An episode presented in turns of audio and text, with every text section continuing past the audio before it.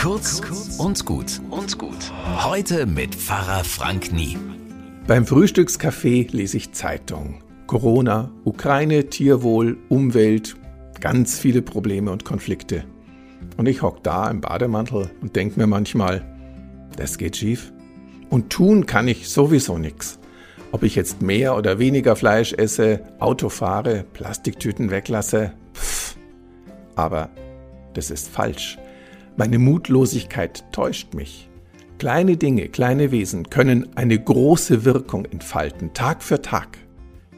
Und das hat niemand besser und humorvoller gesagt als der Dalai Lama. Falls du glaubst, dass du zu klein bist, um etwas zu bewirken, dann versuch mal zu schlafen, wenn eine Mücke im Raum ist.